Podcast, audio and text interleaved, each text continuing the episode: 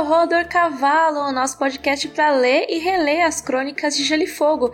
Eu sou a Mikan, Mika com três N's no final. E eu sou a Flávia Gazi. E esse é o nosso octagésimo episódio do Rodor Cavalo. Nossa, mano, é muito episódio! Episódio demais! Hoje a gente vai falar do capítulo Sansa 1, A Fúria dos Reis. Estamos aí entrando nos capítulos da Fúria dos Seis. Vamos ter muitos capítulos da Sansa nesse livro. É necessário, né? Além de serem capítulos muito bons, ela mostra aí uma perspectiva diferente da guerra dentro de Porto Real. Sim, exatamente. Mas antes de entrar nesse capítulo, vamos nos nossos corvinhos? Vamos!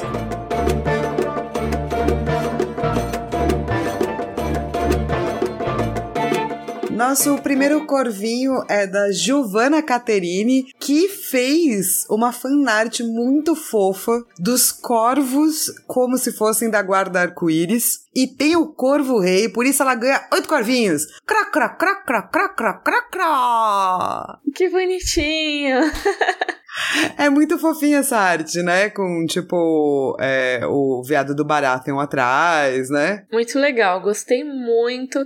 Obrigada, Giovana. Fofíssimo. O próximo corvinho é da Raíssa Corbage, que é professora de biologia. E ela quer falar sobre a questão da tinta verde na mão do Lome. Oba! Então, é, como a gente chama de radioativa, né? Eu vou fazer um corvo radioativo, que é... É isso. Eu não sei. Não sei de onde isso veio. Veio de algum lugar de dentro de mim que acredita que radiação é assim.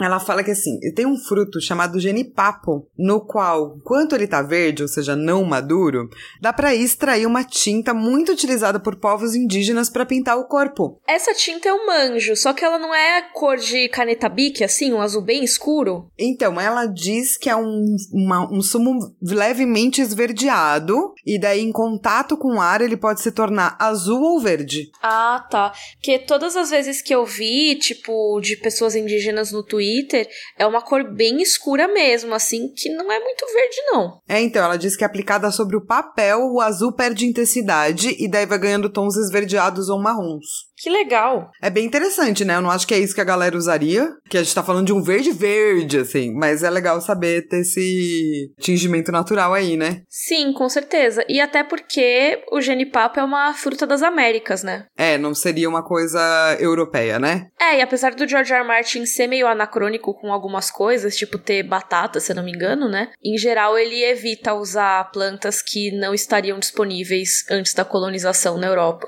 Ah, entendi. Que interessante interessante, eu não sabia disso. Pois é. Tinha alguma coisa, eu não lembro agora se era tomate que não tinha.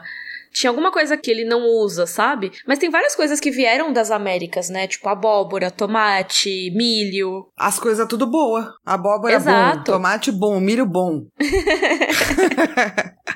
Eles viviam sem um monte de coisas muito boas, então. Exatamente. Batata. Batata maravilhoso, inclusive, né, gente? E daí, por último, a gente recebeu muitos e-mails sobre a tradução, sobre o lance do torta quente e dor nas bolas. Mas. Muito bom. Eu queria ler o e-mail da Isabela Boaventura porque ela juntou esses dois assuntos no e-mail só e deu muitas fontes. Olha, gostei. Gosto de fontes. Então vai aqui um corvinho com dor nas bolas. Quais tem bolas? Ah, não sei. acho que não. Eu fiquei com essa dúvida, acho que não. Porque acho que é tudo cloaca, né? Não sei. Pois é, acho que não é bem bola, assim. Se ele tiver alguma coisa, com certeza não será bola. É que eu fiquei pensando, tipo, um corvinho com umas bolinhas, assim, uma bonitinho. E, tipo, caindo no chão, assim, não! É, com dor nas bolas. Ele com as asas, assim, encolhidas, e, tipo, ah, não! Pobre corvinho. Mas, enfim, ela mandou um e-mail pra gente porque, primeiro, ela foi pesquisar essa questão do cabelo crespo.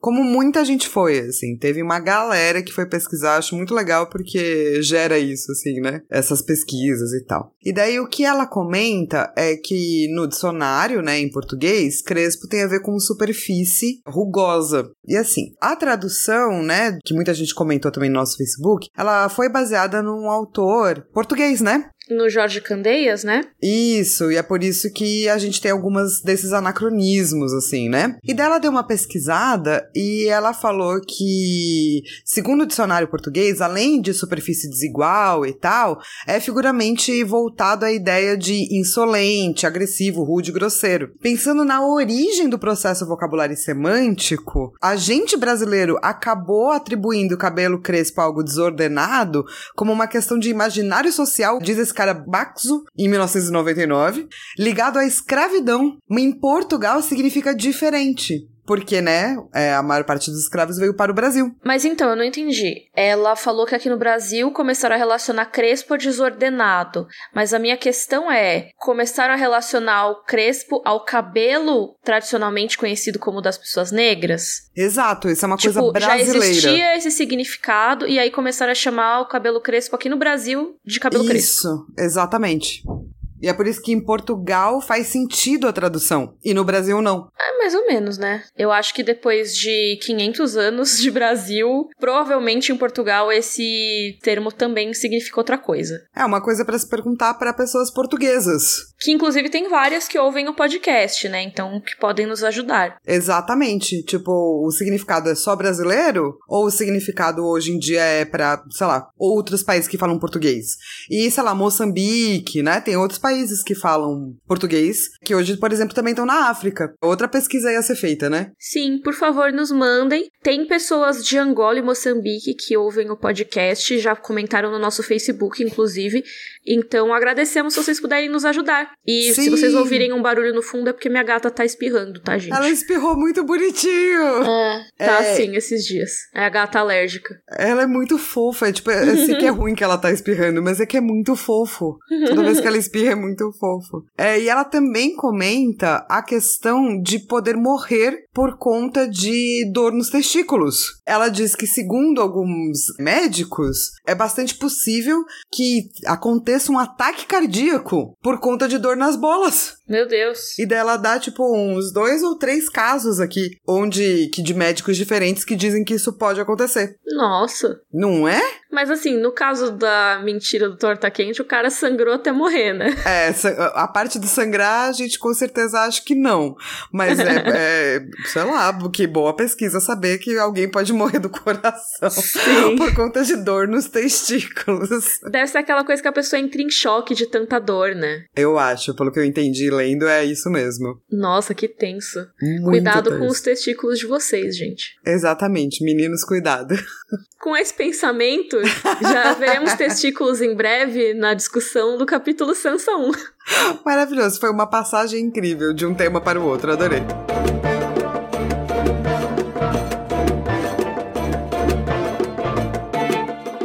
Começando aqui a nossa discussão do capítulo Sansa 1. Flá, a sinopse, por favor. Sansa vê a passagem do cometa de sua janela, enquanto se prepara para o torneio do dia de nome de Joffrey. Ela é tratada com violência pelo novo rei, e este capítulo revela seus pensamentos e as armas que pode usar. Depois de uma quase tragédia no torneio, na qual Serdontos é salvo da morte por Sansa, Tyrion chega a Porto Real em meio a um clima de tensão da guerra. Treta. Treta, é um capítulo tretas. Esse capítulo a gente começa de novo com o cometa, né? Cada pessoa vai olhar e vai pensar que é uma coisa, tá, gente? O George R. R. Martin vai colocar em todos os capítulos que der esse cometa. Quando a Sansa tá olhando, né, tem um cavaleiro lá junto com ela, que é o Sir Aerys Oakheart. Ele é o cavaleiro que ela gosta mais, né, da guarda, porque ele não é absolutamente cruel com ela. É, ele pergunta antes. É, ele bate, mas não bate tão forte quanto os outros. O que não deveria Que ser bem, é, exatamente, né? Mas é, É. isso aí, né? É isso é que ela tá achando. fazer o mínimo. É, isso que ela tá achando um bom cavaleiro hoje em dia. Mas, quer queira, quer não, ele é um cara meio romântico, assim, ele tem uma visão super romântica. Esse cometa representa que nosso soberano vai vencer tudo, vai ser incrível. Que é uma visão um pouco tola, assim, que me lembra um pouco a Sansa de antes, né? Que acreditava nessas histórias, assim. E eu acho até que talvez ele nem acredite nisso, mas ele fica repetindo, sabe? Pra parecer que ele é um cara que super apoia o rei, né?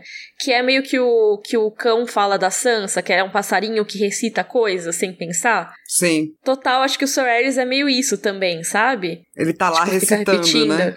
É, ai, nossa, estão falando que esse cometa representa os Lannisters, né? Tá no meio da guerra. Nossa, é super pro nosso rei. Nossa, é super, nosso rei ótimo. E parabéns, nosso rei. E, e ela fica meio, hum, mas o cometa é vermelho?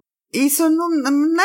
Daí o cara fala, não, mas é porque o cara tá sentado no trono do Aegon, que daí é Targaryen, e daí tem o vermelho. E assim, o Lannister também é vermelho. E daí ela fala, ah... E daí ela se lembra que, tipo, ele é Baratheon, né? Que é uma coisa que aparentemente as pessoas esqueceram rapidamente, assim. Pelo menos na capital, né? Sim.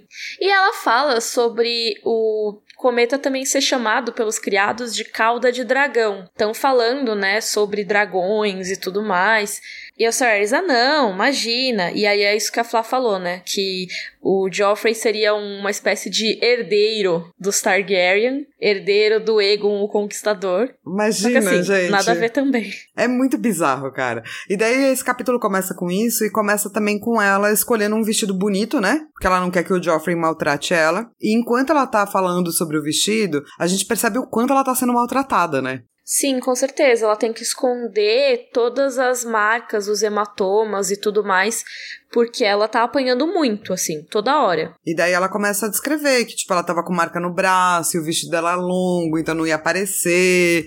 Que, meu, várias vezes ele mandava bater nela porque ele resolveu que sim, sabe? E daí eu achei que a gente tinha que tirar um momentinho aqui do nosso podcast, já que é a primeira vez que estamos encontrando a Sansa nesse segundo livro e ela vai sofrer muito, para falar sobre violência doméstica. E por quê? Porque, assim, violência doméstica é um problema muito real no Brasil, gente. Já tinha, tipo, 1,20 23 milhões de casos de violência doméstica entre 2010 e 2017, dos que foram notificados. É, que tem muitos que nem notificados são, né? Exato. Isso antes da pandemia. E a pandemia aumentou loucamente os casos de violência doméstica. Sim, porque tá todo mundo em casa, né? Assim, esteve todo mundo em casa, boa parte das pessoas mais em casa do que antes, né? Então, com esse convívio mais intensificado, com mais estresse, mais tudo, foi o ambiente perfeito feito para que essas violências surgissem com mais intensidade, infelizmente, né? É, pra você ter noção, no Rio e em São Paulo aumentou cerca de 50% essas medidas protetivas de urgência e mais de 30% o aumento mesmo, né, de violência doméstica. E no Rio Grande do Norte, cara, foi 258%. Nossa, cara, é muita coisa. Então eu achei que tá, a gente podia falar um pouquinho para explicar o que é violência doméstica, para todo mundo saber, né? Sim, é importante porque ainda existe com algumas pessoas essa ideia de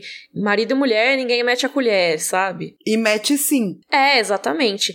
E a gente vê no caso da Sansa uma situação muito complicada, obviamente, né? Porque quem tá fazendo isso é o cara que tem controle da lei. Mas no caso de outras mulheres, existe a possibilidade de denúncia, porque existe uma lei que protege. Exato, essa lei chama Lei Maria da Penha e ela considera violência doméstica e familiar qualquer ação ou omissão baseada no gênero que cause morte, lesão, sofrimento físico, sexual psicológico e dano moral ou patrimonial. Ou seja, a violência doméstica não necessariamente começa com apanhando, entende? Ela começa com algum tipo de agressão psicológica, algum tipo de agressão moral e geralmente depois ela se torna uma agressão física. Sim, e a gente achou importante trazer isso pro podcast porque a gente sabe que a gente tem um público feminino muito grande e que apesar de existir violência doméstica contra homens também, o gênero feminino é o mais afetado pela violência doméstica. Então é muito importante que as ouvintes saibam que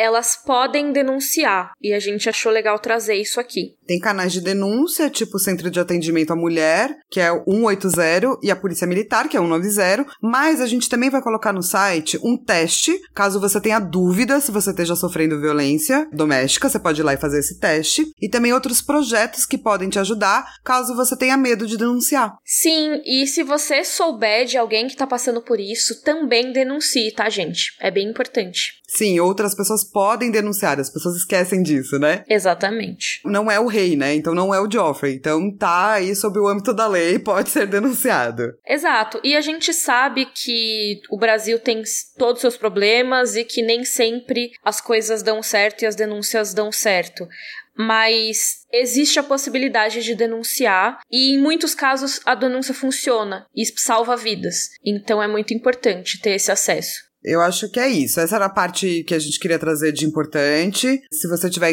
se, sei lá, se sentindo mal ou sofrendo qualquer situação ruim, primeiro a gente sente muito é, por você estar tá nessa situação e depois, por favor, dá uma olhada no site para você ver possibilidades aí que podem te auxiliar. Sim, com certeza. E acho que isso tem tudo a ver com a situação da Sansa nesse livro todo, assim, por isso que a gente quis trazer aqui. Porque apesar dela não estar casada com o Joffrey, você não precisa estar casada para sofrer esse tipo de violência violência, tá? Ela pode acontecer em qualquer estado civil. Sim, inclusive em qualquer relação íntima de afeto. Que o uhum. agressor conviva com né, a pessoa que está sendo agredida. Exato. E a Sansa vai passar por muita violência nesse livro. É, inclusive, é bem pesado, assim. E eu imagino que para quem passou por esse tipo de situação seja complicado ler os capítulos dela. E a gente vai mostrar várias situações aqui nos capítulos, né? Nesse capítulo especificamente, não é mostrada nenhuma uma violência diretamente, né? Ela se lembra de casos anteriores. E tem as marcas, né? Que também não são Isso. mostradas, mas é, estão ali. Mas não mostra a cena da violência em si, como mostra em outros capítulos. Mas ela já tá aprendendo a, a lidar com isso, o que é muito grave, né? Sim. Ela tá pensando como ela deve proceder de um jeito que não irrite o Joffrey. Se ele se irritar com outra coisa, ele não pense nela como bode expiatório, porque isso também acontece com ela. Porque a gente teve um torneio, né, no primeiro capítulo, que foi o torneio do Ned, né, em, em homenagem à mão do rei, que foi um torneio super pomposo. E você tinha um tipo de Sansa que tava narrando, né? E a gente Sim. começa o primeiro capítulo dela nesse livro com outro tipo de Sansa totalmente diferente, narrando outro torneio em outro momento. É tão diferente, né, a percepção dela. Tipo, ah, aquele era maravilhoso, esse aqui tá mó medíocre. E as pessoas e tudo tudo é muito diferente mesmo, né? Como é que tá a corte, como é que tá o reinado nesse momento. Você vai ver tudo isso é, na descrição dela aí do torneio. Primeiro que a situação era diferente, né? Na época do Ned tava tudo mais em paz, né? Obviamente. Então veio uma galera do reino todo. No caso do Joffrey, eles estão em guerra já, então a cidade tá mais fechada. E tem outra questão que a população tá super agitada. E isso já é um sinal do que vai vir mais para frente, que a população vai se revoltar em Porto Real, né? Sim. Então, eles não podem fazer o torneio no, na parte externa, como aconteceu no torneio da mão. Eles têm que fazer dentro das muralhas ali do castelo. Então, não é tão legal, né, que nem era antes. Não, não. Inclusive, trouxeram uns carpinteiros aí, e mas nem ficou tão bom assim. o que eu gosto muito desse capítulo é que ele começa a marcar a Sansa como um tipo diferente de heroína, sabe? Tipo, ela não é uma heroína heróica que vai pegar uma faca e matar alguém, mas uhum. ela é uma heroína mental, né? Sim, com certeza. Eu falo que é uma resistência passivo-agressiva. Sim. Porque ela dá umas cutucadas no Joffrey o quanto ela pode sem se ferrar. Às vezes ela não consegue, ela cutuca mais do que devia, sabe? Mas ela sobrevive. E Sim. eu acho isso impressionante. E isso é uma coisa que faz os capítulos da Sansa ficarem muito mais interessantes para mim, me fez gostar muito mais da personagem e é uma coisa que as pessoas não valorizam. Inclusive teve uma época que eu fui chutada por todo mundo no Twitter porque eu fiz um tweet polemicano falando exatamente isso. Eu falei no tweet que é muito mais fácil gostar da área do que gostar da Sansa. Ah, em termos de herói heróico, né? A gente tá acostumado Sim. Com um herói que tem que ser heróico, né? Exatamente. E a gente vê a área de um jeito que é muito mais tradicionalmente masculino, né? Ela usa ferramentas muito mais tradicionalmente masculinas. De espada, ela vai ser mais aventureira. Obviamente, heroínas femininas podem fazer isso também, tá? Mas tô falando, naquela sociedade ali, ela é vista muito mais masculinizada do que a Sansa. Na mesma própria jornada do herói, né? A área tá muito mais dentro da jornada do herói, seguindo os uhum. passos bonitos da jornada do herói. A Sansa não. Mas isso não significa que ela não é uma heroína. Ela não é Sim. é o que a gente chama de herói heróico ou heroína heróica, que é alguém que pega necessariamente em armas. Ela pode ser heróica de outras formas. E eu falo muito que a Sansa ela tá dentro do papel estipulado pro gênero dela, tradicionalmente, obviamente, tá, gente? Não estou falando aqui que não existe subversão na vida real, tô falando dentro dessa sociedade em que a Sansa vive, ela tá fazendo exatamente o que é esperado dela. Ela tá sendo a mocinha que vai fazer as cortesias e tudo mais. E eu sinto que os leitores não curtem muito isso. Os leitores curtem alguém que vai ser rebelde, como a Arya. Aquela mocinha que, ah, eu não gosto de bordar, eu não gosto de não sei o que lá. Porque a gente é ensinado a fazer as mulheres cumprirem esse papel, mas achar tosco elas fazerem isso. Tipo, quando elas se encaixarem, a gente acha tosco, sabe? E eu acho que com personagens como a Sansa isso acontece demais. Porque, ai, como que ela não se rebelou? Como que ela fica aí bordando e cantando? Que mocinha fútil. E eu acho que eu e você, a gente compartilha isso, né? A gente gosta muito da Sansa como personagem. As nuances. E da área também. Claro, é, porque uma coisa não precisa excluir a outra, né?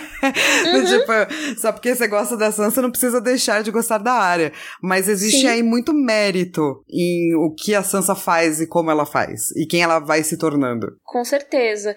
E eu gosto muito que o George R. R. Martin tenha personagens femininas de todo jeito, sabe? Sim. Tem as que não estão dentro exatamente do que é esperado do gênero delas, como é o caso da Arya, como é o caso da Brienne. Tem o caso da mulher afeminada, que tá completamente dentro do seu papel de gênero, como seria o caso da Sansa, o caso da Catelyn. Tem as mulheres que estão dentro do papel esperado de gênero, que usam a sexualidade como uma ferramenta também, como a Cersei, como a Ariane. Então você tem vários tipos de mulheres.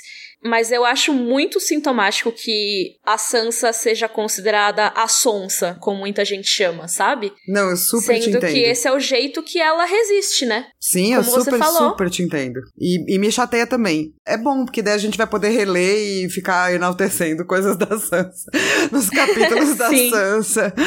E, e sim, cara, ser homem ou ser mulher, ou ser gênero fluido, ou a gênero, enfim, é, são jornadas, né? Não é nada definido. E a jornada da área é maravilhosa, a jornada da Sansa também. Tanto que a gente começa o livro com aquele prólogo gigantesco, a área, meu, metendo pau no menino que queria machucar ela, e a Sansa fazendo algo totalmente diferente, né? Então o autor meio que coloca essas duas coisas também para mostrar as diferenças. E no primeiro capítulo você tem a Melisandre. E acho isso muito rico e muito interessante mesmo, assim. Eu fico muito feliz de ter esses personagens, sabe? Que dê para olhar e ver o que que, que cada uma pode ensinar pra gente. Maravilhoso.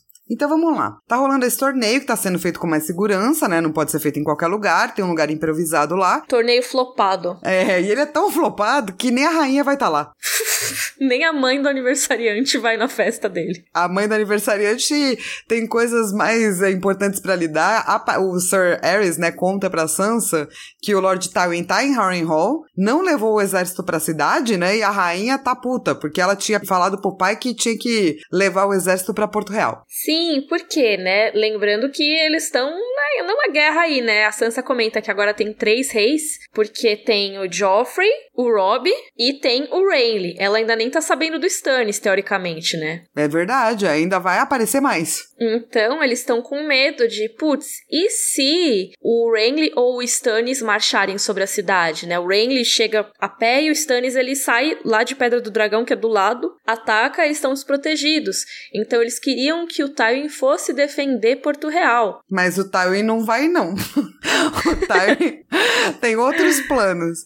Então, assim, daí você pensa, mas quem vai estar tá lá pra ver? Primeiro que só metade dos assentos estavam ocupados. Daí você tem, tipo, é, muito flopado. Os mantos dourados da patrulha da cidade, os mantos carmesim, que são da guarda da casa Lannister, alguns lords da corte, entre eles tem umas pessoas aí, tipo Lord Gillis Rosby, que é o chefe da casa Rosby, só que ele é super enfermo, tá sempre tossindo.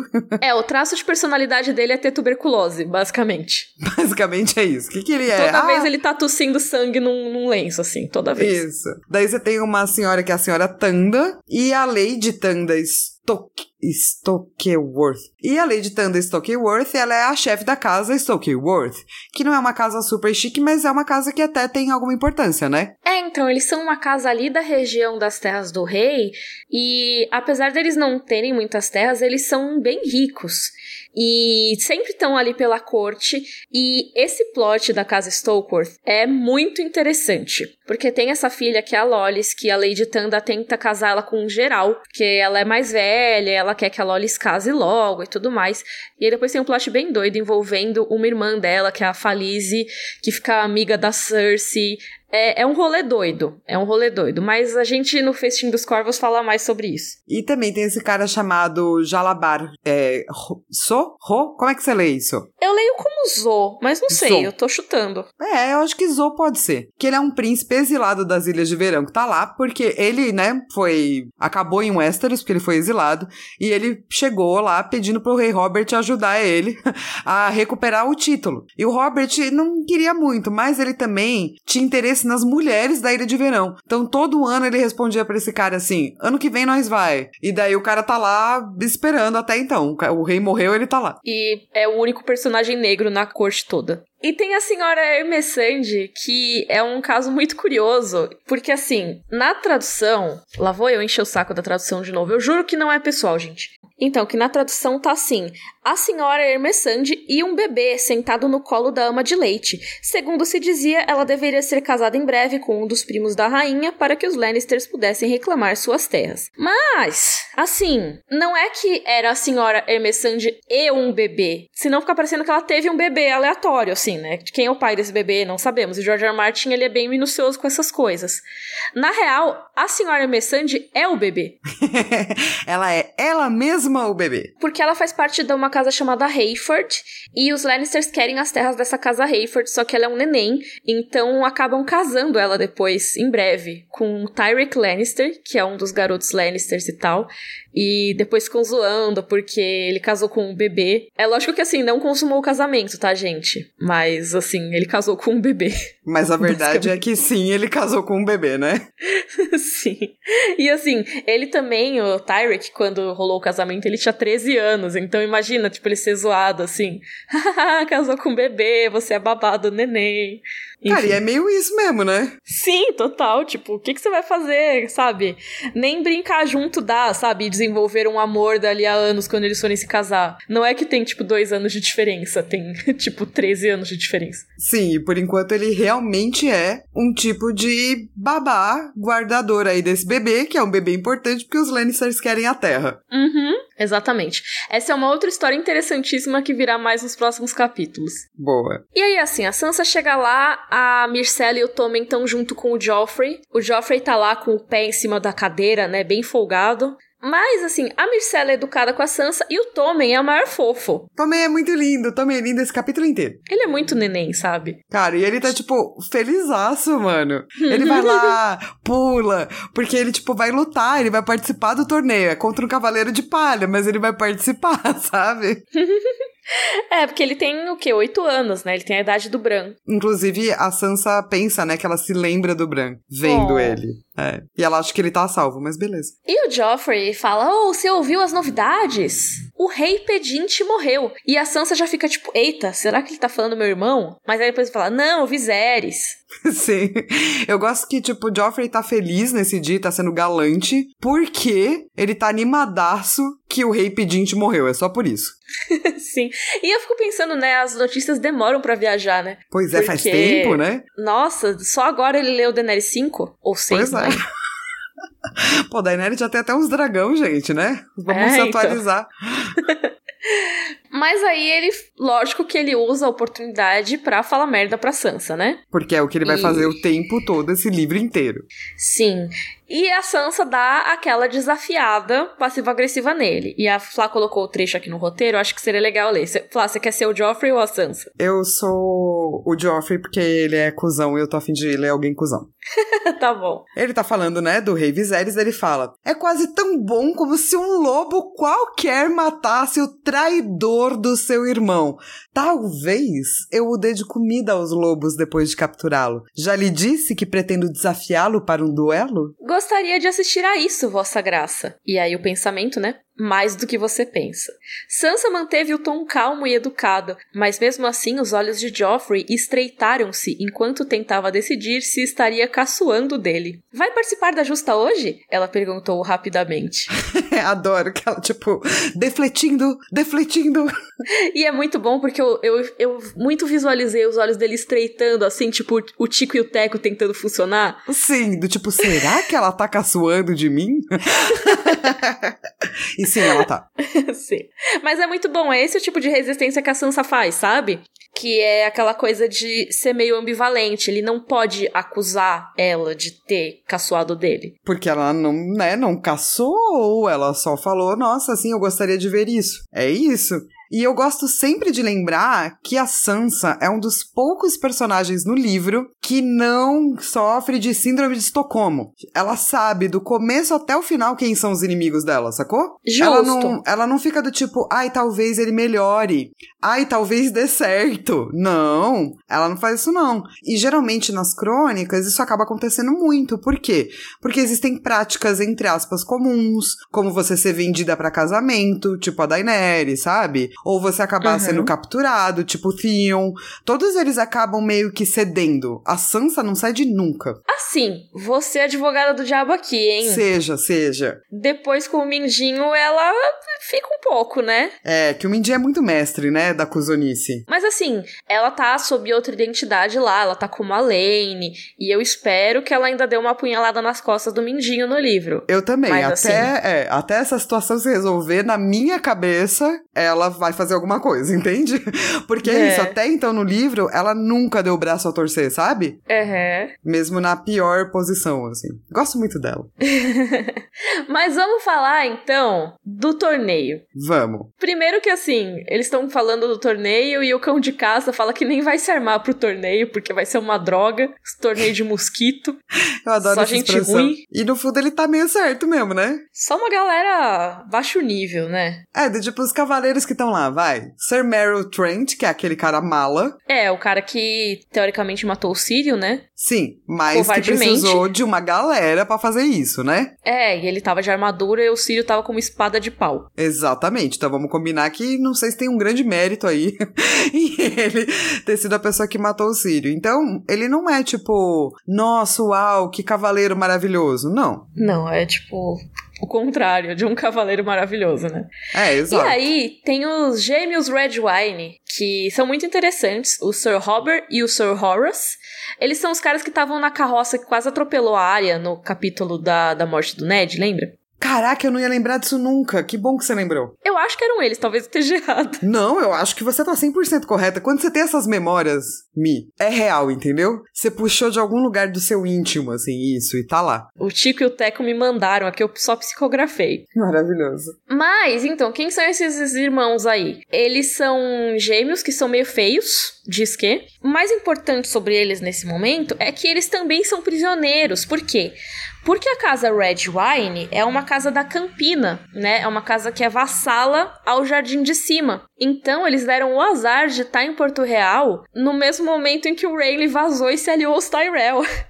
Então, assim, como os Red Wine são uma casa muito poderosa, que tem uma frota grande de navios, é muito interessante pros Lannisters manterem eles lá como reféns, porque aí os Red Wine não podem fazer muita coisa contra eles. E é interessante que a Sansa sabe disso, né? Uhum. É ela quem coloca, do tipo, mano, esses aí são prisioneiros tipo eu. Tenho certeza Exato. que eles não estão nesse torneio porque eles querem. Temos também o Sir Balon Swan, que é um cara que aparece bastante ao longo dos livros. Ele, tipo, toda hora tá numa coisinha diferente. Mas basicamente é uma casa que tem o símbolo de cisne, das terras da tempestade. E é meio que isso, né? Ah, é, é isso.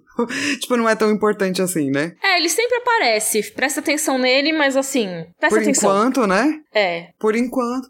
O, o Morus, da casa Slint, que é o herdeiro do Lord Janus, que agora é senhor de Harrenhal, também tava lá. A Sansa queria que ele morresse, que eu acho justo, concordo com ela. Tem um cavaleiro chamado Lothor Brune, que tá a serviço do Peter Baelish. Então ele é um Uhum. cavaleiro da casa Brune de Cova Castanha. Mas ele é um cavaleiro livre mesmo, né? É o brasão pessoal dele que ele carrega e tal e tal. Esse é outro também que aparece bastante nos livros, mas por enquanto É importante saber só que ele tá junto com o Mindinho. Só que ele existe. É. E finalmente a gente tem o Sardontus, o vermelho da casa Hollard, que vai ser importantinho também. Esse bastante importante e acho até que ele é uma diferença grande entre livro e série, né? Que apesar de agora ser parecido com a série, o Dontus ele não tem mais tanta importância, né, na série quanto ele tem no livro. Então, fiquem bastante de olho no Dontus. E como ele vai ser bastante importante daqui para frente nos capítulos da Sansa, vamos falar um pouquinho da casa Hollard, que também é bastante interessante, porque a casa dele tá extinta, ele é o último membro vivo. E essa casa é da região das Terras da Coroa, assim como a galera dos Rosby, se eu não me engano. E antes eles eram juramentados a Casa Darkling. Essa Casa Darkling é a casa que fez o tal do desafio de Valdocaso, que eu adoro falar a respeito porque me lembra da Carol. A Carol sempre falava do desafio de Valdocaso. Ah, é? Por quê? Eu não sei, ela gostava muito de mencionar esse episódio. Boa. É um episódio realmente muito interessante e tenso, porque eles meio que sequestraram o Rei Louco, e o Rei Louco ficou mais louco depois desse momento. Na verdade, ele não era tão louco, ele ficou louco depois desse momento, teoricamente. E assim, tem um vídeo que a gente conta essa história, tem um que a gente fala do desafio de Valdocaso, e tem um outro vídeo que acho que é dos melhores espadachins, que a gente fala do Sir Barristan e de como ele resgatou o Rei Eris desse desafio de Valdocaso, de quando ele estava sequestrado. E é um negócio meio missão impossível, assim, então ficou muito legal o vídeo. Então, e é uma história super interessante exatamente porque a casa acaba extinta, ou seja, a única pessoa que sobrevive é este ser aí que você está conhecendo agora, que é o Sr. Dontos. Nesse momento ele ainda não entrou na história, né? A gente estava meio que dizendo quem são os guerreiros e cavaleiros estavam lá. Mas a verdade é que ninguém meio que fez nada até o momento do Sr. Dontos.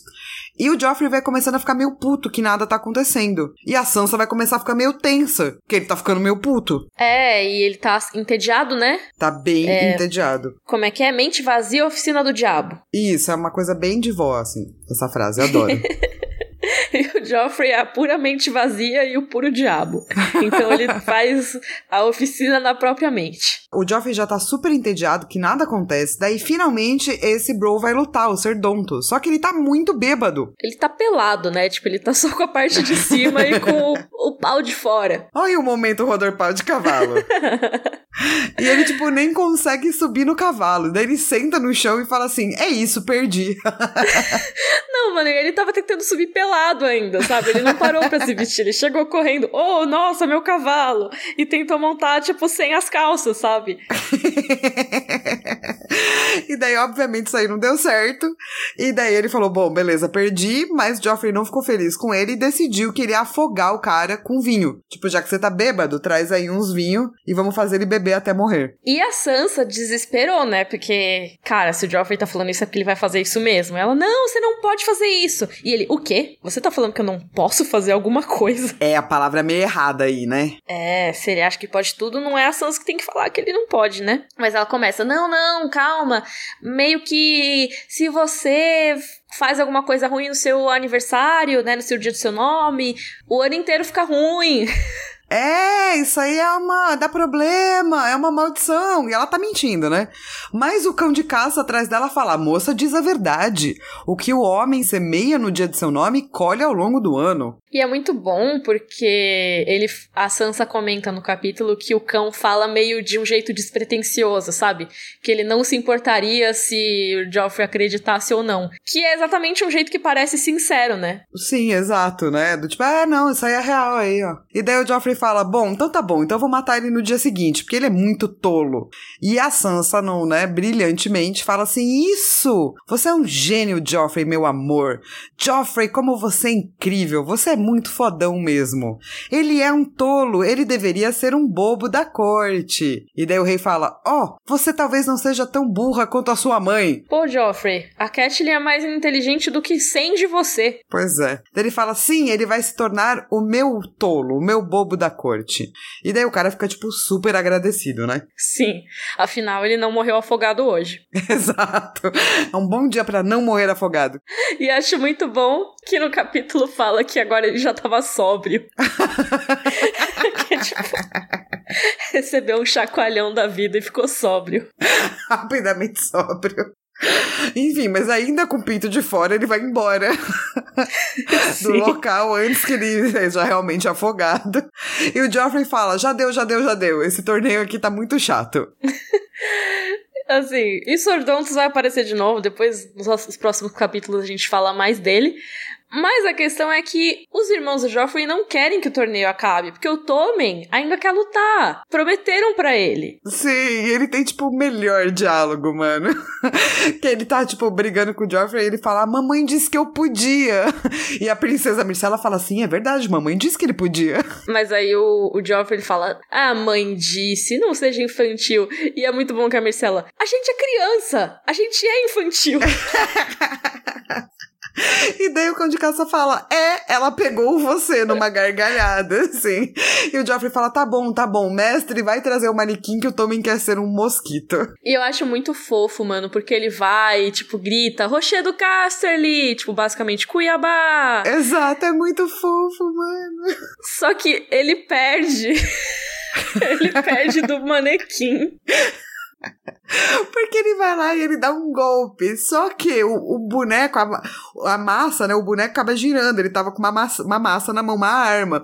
E daí, quando gira, acerta a nuca do Tommen. E daí o Tommen cai da cela dele, tadinho. Tadinho, mano. Tadinho do bebê. E o Joffrey nem se preocupa, né? Mas aí o Tommen ia tentar de novo. Só que os portões se abrem. Tan, tan, tan. Será que é o Stannis atacando e já dominou a cidade e ninguém viu? Tava todo mundo preocupado. Todo mundo fica tenso. Mas não, é o Tyrion. É. E daí o Tyrion chega, e daí o livro ganha muitas mais outras piadas, que são as piadas do próprio Tyrion, né? E a Sansa, e assim, ele chega acompanhado de soldados Lannisters e soldados livres e selvagens. Então aquela cena é uma cena esquisita, assim, né? A Sansa fica descrevendo, ai, tem um que falta uns pedaços, tem outro não sei o quê. O próprio Tyrion tá com um manto de gato das sombras, que é aquele manto que ele pegou no Vale de Arryn. E que, tipo, não tem nada a ver com o que um, um Lannister usaria, né? Tipo, mas ele tá com uma cara meio bárbara também. E ela pensa o quanto ele é grotesco. É, ela acha ele o homem mais feio que ela já viu na vida. Sendo que ela vê o cão, né, cotidianamente. Sim, ainda acha que esse é o mais grotesco. Mas eu acho interessante que se traga isso, porque depois ela vai acabar sendo muito cortês com ele. Mesmo, sei lá, tendo um pouco de. achando ele meio esquisito, achando ele feio. Ela vai ser muito cortês com ele, que é algo que o próprio Joffrey não faz, né? E falando na Sansa ser cortês, esse, se eu não me engano, é o primeiro capítulo que tem aí o lema da Sansa. O lema não oficial, né? Mas eu acredito que seja basicamente a frase mais famosa dos capítulos da Sansa, que é: A armadura de uma senhora é a cortesia. Sim. Que ela aprendeu da Septã Mordane e que ela usa para se isolar do mundo ao redor dela, né? Para se tornar menos vulnerável. Porque assim, eles mostram o caráter do Tyrion como um cara legal, digamos assim, vai, pela maneira como ele trata os sobrinhos e os sobrinhos tratam ele. A Sansa vê que eles são super amigáveis, que apesar de ser feio, o Tyrion é muito fofo, ele tem quase o tamanho do Tommen, então daí uma diminuída na potência do personagem, né? Ele ficou um pouco menos ameaçador. Mas ela Sim. não tinha nenhum porquê ser cortês com, com o Tyrion, porque o Joffrey não tá sendo, né? E ela podia ser maldosa junto, para embarcar na do Joffrey. Ela podia ficar quieta. É, ou ela podia ser simplesmente fria, né? Em geral. E eu acho que nesse caso, ela ainda não tem nenhuma afeição pelo Tyrion, obviamente, né? Até porque nesse capítulo no final ela fala que ela não vai confiar nele, né? Porque ela confiou na rainha que foi legal com ela e olha só o que deu, né? Sim, adoro que é bem isso. E olha só no que deu. Mas ao mesmo tempo ela não escolhe o caminho de ser hostil. Ela é cortês, ela é gentil. E isso é a armadura dela. Ela não vai dar motivo para ninguém odiar ela, sabe? E vamos combinar que ele também é gentil com ela, né? Sim. Porque ele chega falando: sinto muito pela sua perda. E, tipo, ela fica até meio do tipo, what? What? O que está acontecendo aqui? E ele chega até a falar pro próprio Joffrey, né? Sinto muito pela sua perda também, mas o Joffrey nem percebe que ele tá falando do pai dele que morreu. Eu amo, que é tipo, que perda? Oh, Joffrey, seu pai morreu esses dias aí. Tá lembrando? Se você pensar bem, eu gosto que o Tyrion fala assim: se você pensar muito bem, você vai se lembrar que tinha um senhor barbado que era seu pai, o rei antes de você. Ele morreu, ele... tá ligado? Ah, é mesmo, o javali matou, né? Mó triste. tipo, não ligou nem um pouco. E, meu, daí o Joffrey decide entrar, né? Porque, enfim, o que que se importa? A Sansa já tinha sido cortês com o Tyrion, falando, pô, Tyrion, desculpa aí que minha mãe te raptou e pá. E daí eu acho que rola um diálogo que eu acho muito bom, assim, sabe? Que é quando o Tyrion fala, ô oh, Sansa, por que você tá tão triste, né? Tipo, é o pesar pelo senhor seu pai? Ela fala, meu pai era um traidor, e meu irmão e a senhora minha mãe são também traidores. Eu sou leal ao meu amado Joffrey. A frase de sempre, né? Uhum. E daí ele vira pra ela e fala assim, sem dúvida, tão leal quanto uma corça rodeada de lobos. E ela, leões, tipo, meio corrigindo assim, só que, putz, me ferrei, né, nesse caso. Só que ela falou baixinho e o Tyrion acho que achou interessante, né? É, do tipo, ela, ela não deveria ter falado, saiu meio sem querer, mas eu acho que também ela se sente mais à vontade perto do Tyrion do que do Joffrey, claro, né?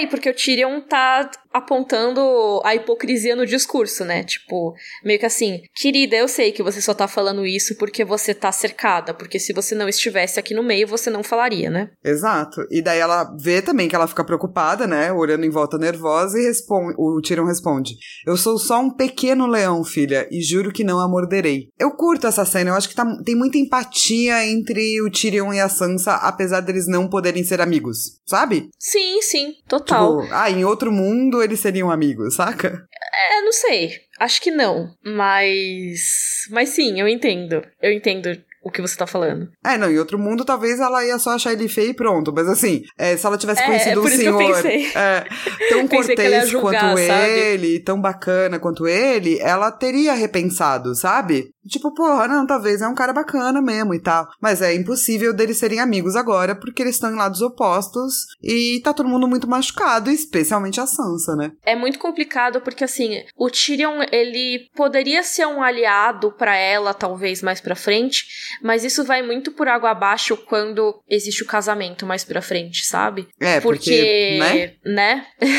Exatamente. Tipo, não é porque ela é cortês com ele, não é porque ele é gentil com ela que necessariamente ela vai ficar feliz com um casamento entre os dois. Sim, ainda mais que esse casamento é meio colocado como um cala-boca, né? Uhum.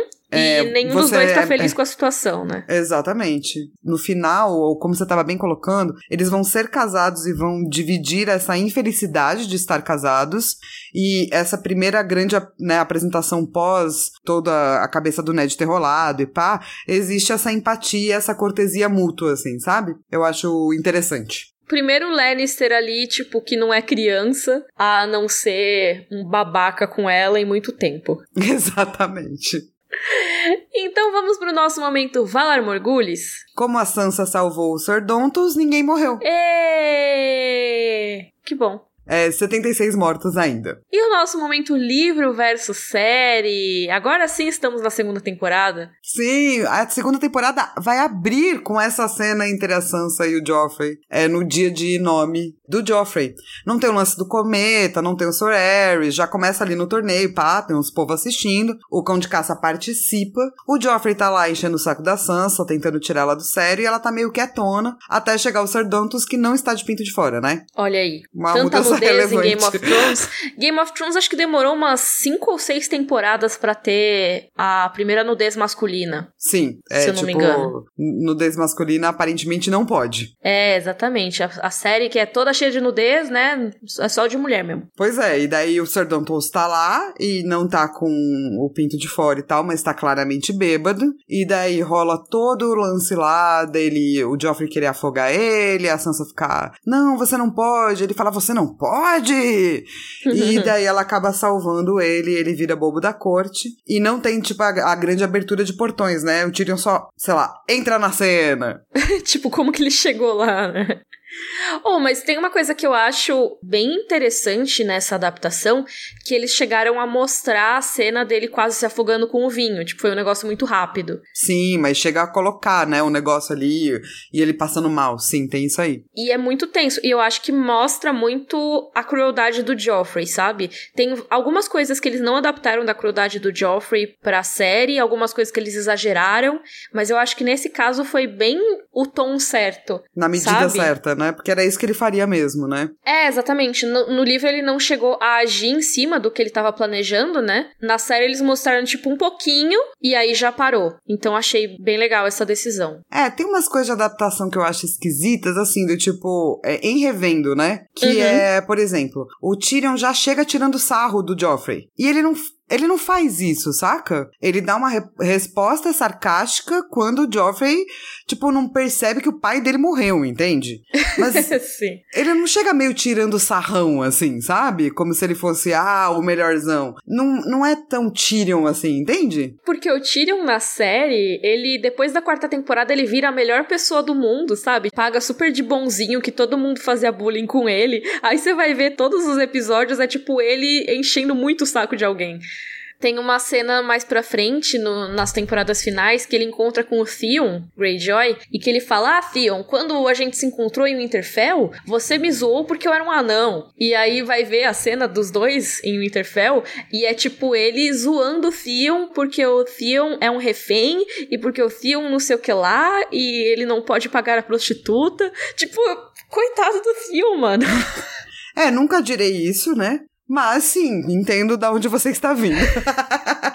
Mas sim, tem uma adaptação esquisita aí, né, do Tyrion, assim. É, é, tipo, ele é malvado, cara. Ele fica, tipo, tudo bem, tudo bem ser malvado com o Joffrey. Sim. mas, mas, né, é, é, eu fiquei um pouco incomodada, eu acho, porque assim, eu me toquei que, um, ele faz piada que o Joffrey não teve nas batalhas sem nenhuma provocação, e uhum. depois ele é gentil com a Sansa e a Sansa não é gentil de volta. Sim. E daí eu também achei esquisito, entendeu? Porque quando você relê, você percebe o quão é interessante essa conversa entre os dois, o prelúdio mesmo pro futuro e pá. E eles acho que perderam um pouquinho disso, sabe? Na série. Eu acho que, assim como as adaptações da Catelyn, agora a gente vai ver um problema nas adaptações da Sansa, que são as cenas porque que são porque não tem como a gente saber o que o personagem tá pensando. Assim como a Catelyn, a Sansa é uma personagem que depende muito de pensar uma coisa e falar outra. E eu acho que se só mostrasse a Sansa sendo gentil com o Tyrion, não teria toda essa nuance de tipo, eu sei o que eu estou fazendo aqui, eu tenho que resistir aqui, mas eu não posso confiar. Parecia só que ela ia ser muito ingênua e tava só sendo amigável com o cara que faz parte da família que é ruim com ela, sabe? Nossa, interessante, não tinha pensado pensado por esse lado, pode ser sim mesmo. Tipo, acho que seria muito difícil eles traduzirem Isso, sem mostrar né? o pensamento. É. E aparecer que ela é muito mais ingênua, sabe? Sim. É muito complicado e eu, eu vou sempre bater nessa tecla. Sansa e Catelyn são personagens muito difíceis de terem uma parte boa de adaptação na série. Sim, e a gente realmente já começa a ver agora, né? Tanto que pessoas que não leram o livro tendem a odiar a Sansa mais. Sim, com certeza. Na série tem bastante frasezinha dela que é legal de passivo-agressividade também. Mas é pouca coisa em relação ao livro. E daí é, é isso, eu acho que realmente dificulta. E Flá, qual é o seu momento Joffrey desse capítulo? Bring me his head. É difícil porque o Joffrey é muito Joffrey em vários momentos, né? É difícil escolher um momento Joffrey quando você tem um Joffrey, né? É, e ele fala várias coisas, sabe? Uhum. Mas eu acho que talvez meu momento Joffrey, que obviamente é o Joffrey, logo no começo do capítulo, quando ela começa a contar a quantidade de hematomas que ela tá, sabe? Uhum. E que ela fala que ela gosta do Sir Ares, que o Sir Ares bate não tão forte. Ai, que ódio. Isso, isso me dá tanta tristeza, assim, que, tipo, eu queria muito socar o Joffrey, sabe? Então acho que eu coloco esse como meu momento Joffrey. Eu tô incorporando o espírito da Carol aqui hoje. Vai lá. Eu vou reclamar, não vou reclamar, mas assim, se for para escolher um momento Joffrey nesse capítulo, seria as descrições do torneio. Porque, ah, ah, e aí avançou, aí quebrou a lança, aí não sei o que lá. Tipo, eu acho que assim como a Sansa tá desinteressada nesse momento no torneio, eu também tava meio desinteressada, sabe? Eu queria saber as outras coisas. Então, não quero saber se o Sir Balon Swan ganhou ou não. Entendo. Você tá dizendo que essa parte é um pouco chata.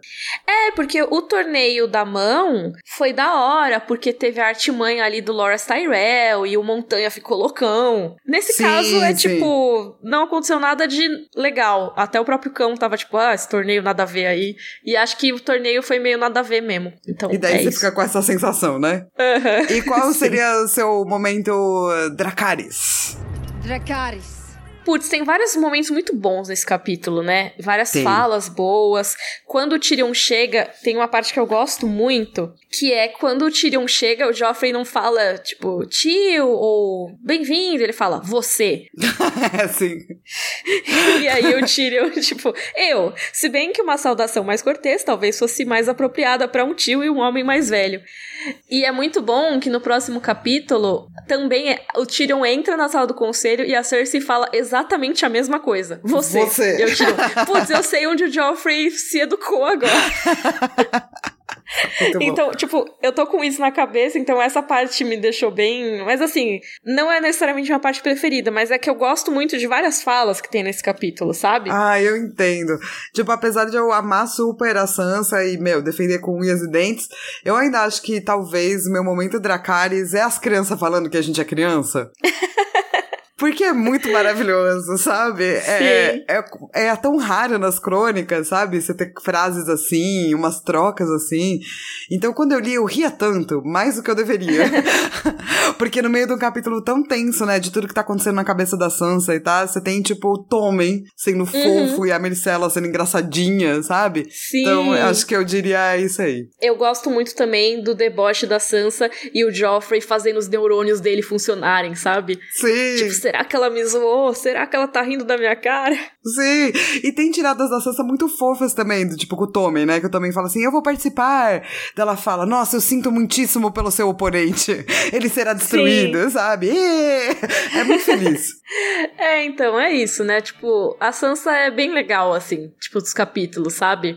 É, são capítulos pesados de ler, porque tem muito sofrimento, tem muita coisa ruim acontecendo, mas são capítulos interessantíssimos, assim. Eu gosto muito dos capítulos da Sansa a partir de agora, apesar de serem pesados. Inclusive, gente, não esquece que tem lá no site rodorcavalo.com.br todos os links, não apenas para episódios, para outros vídeos que a Carol e a Mi fizeram, mas também sobre violência doméstica para você se informar. E você encontra a gente nas redes sociais, tudo arroba rodorcavalo. E também tem o nosso padrim, que se você quiser e puder contribuir com uma quantia mensal, você ajuda o Rodor Cavalo a se manter semanalmente. Olha só, a gente tá gravando aqui 11h30 da noite, hein? Então, é verdade. Vocês veem que a gente quer manter esse podcast semanal. Então ajuda aí. Ajuda nós. Se não puder ajudar com dinheiro, divulgue a palavra de Rodor Cavalo. Cro, cro, cro. Exatamente, manda pros seus amigos que gostam das crônicas de Gelo e Fogo, que gostam de Game of Thrones. Também tem a nossa coleção lá na Chico Rei, que tem camiseta, tem pôster, tem caderneta, caneca, tem um monte de coisa e tá muito bonitinha a coleção, né? Sim, tá muito fofa. E vão conhecer também os nossos outros projetos. O podcast da Fla, que é o podcast imaginário, e o meu podcast novo, que é o Dendemushi, sobre One Piece. Perfeito. É isso, né? É isso. É, semana que vem? Semana que vem a gente tem a discussão sobre o capítulo Tyrion 1, A Fúria dos Seis. Uh, Eu quase falei a. Fúria dos Tronos. A Fúria dos Tronos. A Guerra dos Reis e a Fúria dos Tronos. A Dança dos Reis. É Gente, isso, é 11 Rodor. da noite, é, Rodor.